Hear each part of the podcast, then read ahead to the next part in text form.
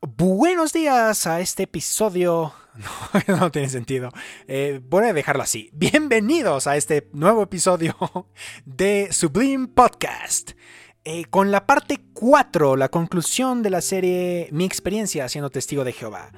Eh, la situación es la siguiente. Yo he decidido que voy a dejar de ir, por lo que mencioné en el anterior podcast por las situaciones que hubo en la congregación específica, pero que yo veía en todas a las que iba.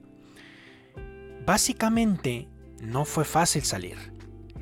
Cuando tú eres bautizado, los testigos, me enteré después que existe un libro que se llama Pastorena al rebaño de Dios, que lo que hace este libro es dar instrucciones específicas a los que se llaman ancianos de congregación, para aquellos que dejaron de ir, no apostaten, o sea, no, no, no den apostasía, no hablen mal, o entender una razón digna para ellos de por qué dejar esto, de por qué dejar la verdad.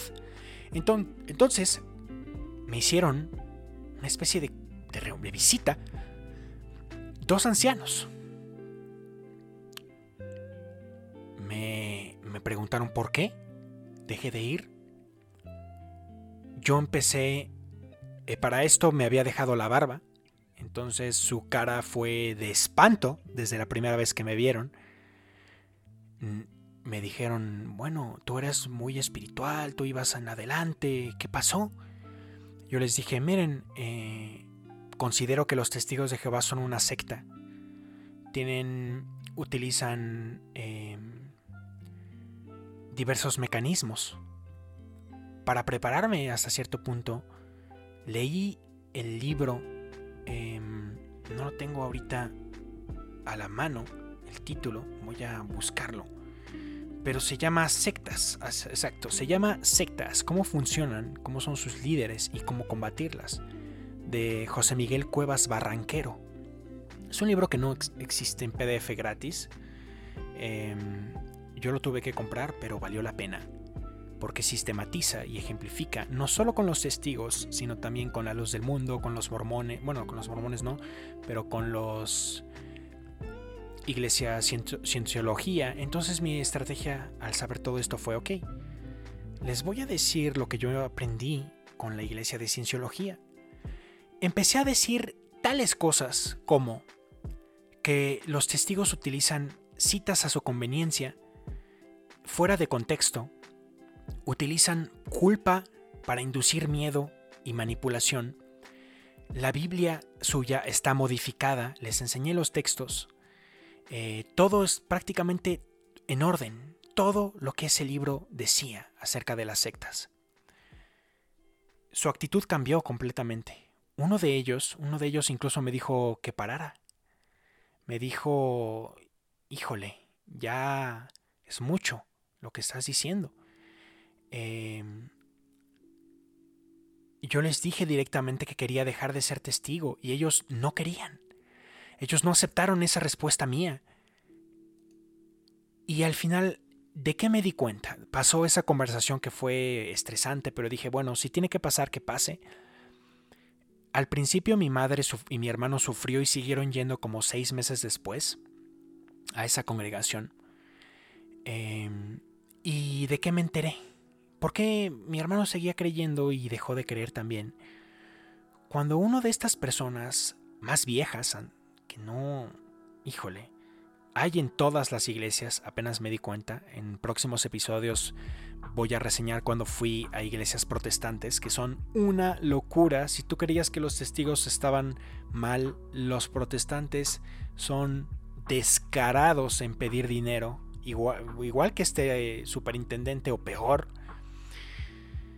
Y básicamente le dijeron a mi hermano, porque los chismes vuelan en los testigos. Si tú eres testigo sabes que en una congregación los chismes vuelan, porque es la única distracción a veces de, de, las precursoras y de los ancianos, los viejos.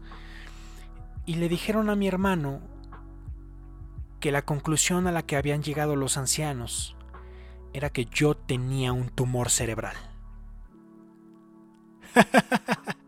Sí, sí. Después de yo estudiar cómo se hace inducción de culpa, manipulación de emociones, privación de emociones, de cómo yo ejemplifiqué lo que ocurría en la iglesia de la cienciología, para que ellos me entendieran. Y después de que yo les dije que yo ya no quería ser identificado como testigo de Jehová, ellos llegaron a la conclusión de que yo estaba sufriendo un tumor cerebral. Cuando mi hermano escuchó esto, se quebró, no pudo más y dejó de ir también.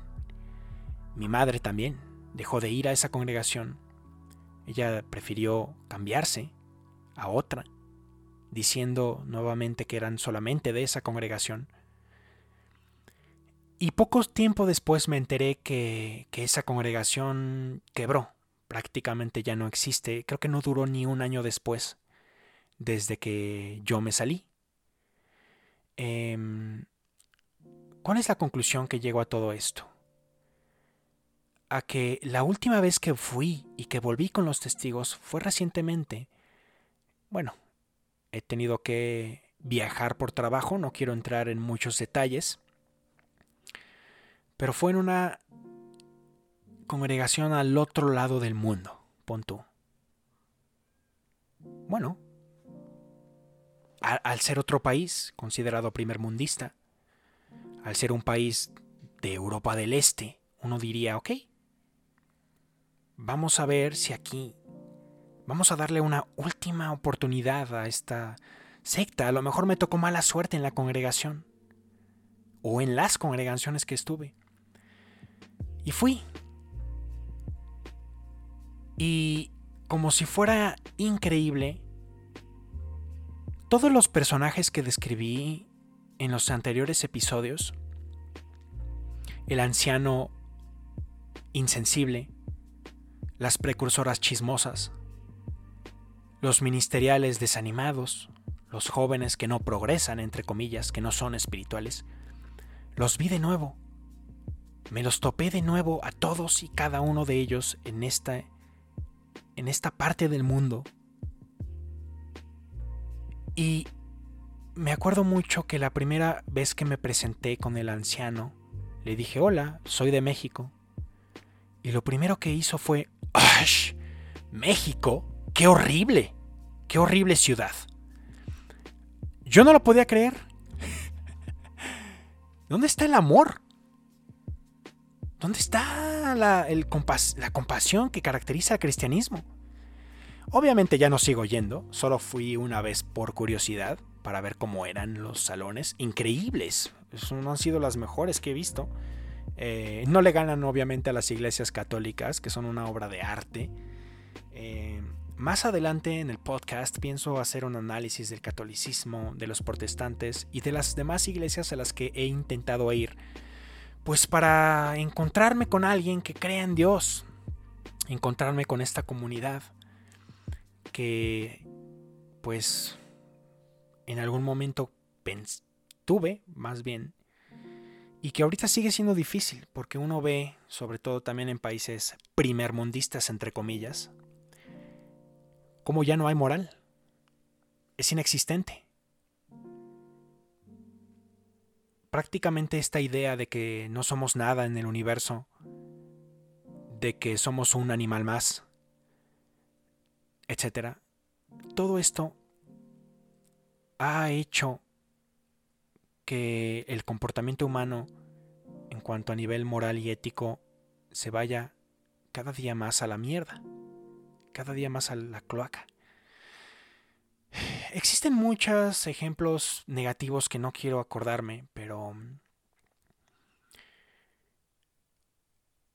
si quiero llegar a una conclusión con esta serie de videos de mi experiencia como ex testigo, es que si tú tienes un conocido testigo, quizá una chava a la que quieres pretender o un amigo del trabajo, de la universidad, que te das cuenta que él quiere predicarte, yo lo que diría es lo siguiente. Diles, investiga de la cienciología, de los mormones, de los evangélicos, y diles tu experiencia con ellos. Así va a ser más fácil que se den cuenta hasta cierto punto de lo que ellos están viviendo. Gracias por escuchar esta serie de episodios. Hasta la próxima.